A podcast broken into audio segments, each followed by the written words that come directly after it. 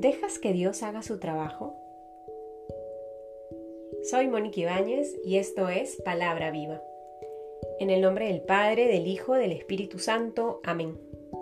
Del Evangelio según San Marcos, capítulo 4, versículos del 26 al 34. También decía, el reino de Dios es como un hombre que echa el grano en la tierra.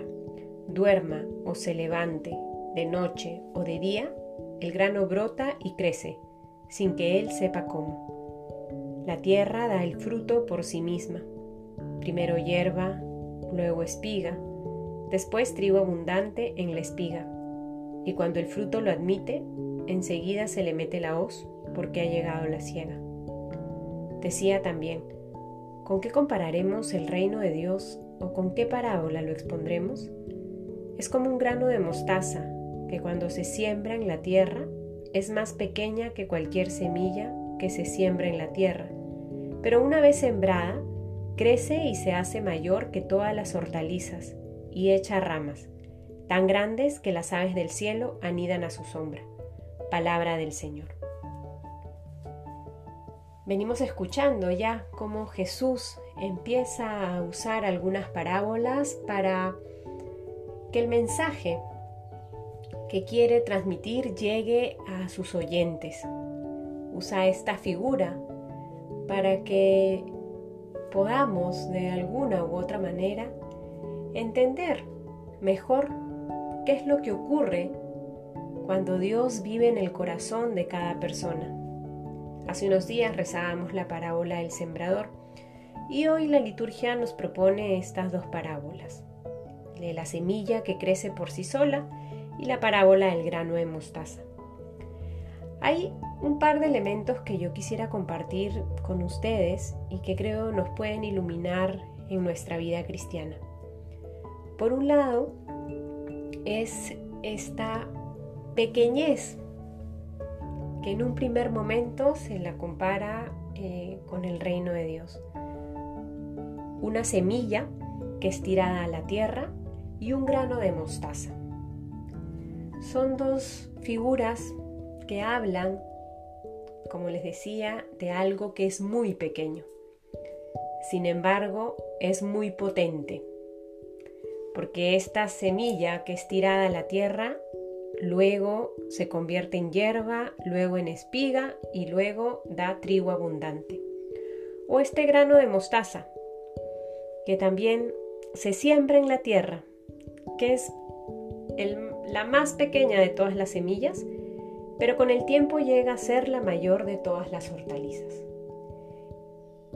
Es esa misma potencia la que hay en este reino de Dios que el Señor constantemente quiere sembrar en nuestros corazones.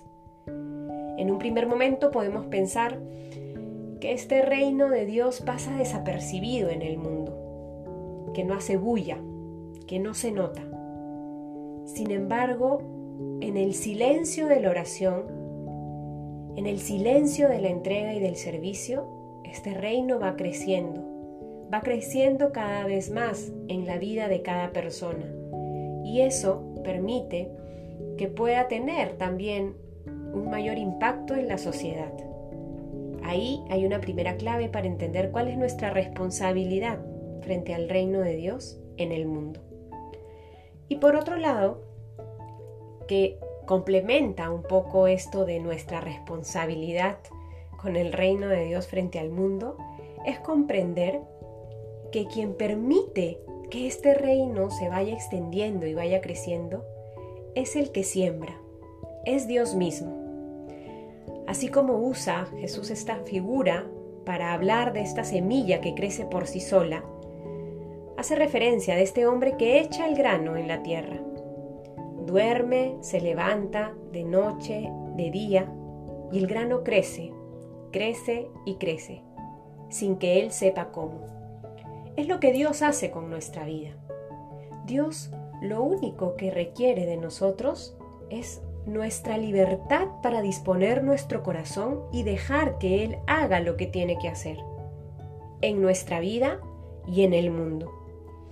El día de hoy se nos invita entonces a abrir nuestro corazón para que la gracia de Dios pueda seguir haciendo milagros, pueda seguir extendiendo el amor de Dios a todas las personas, para que ese amor de Dios pueda seguir transformando nuestro corazón y que nuestras acciones, nuestros gestos, lo irradien cada vez más con coherencia a las personas con las que vivimos, con las que compartimos el día a día, ya sea en, en, el centro de estudios, en el trabajo, en fin.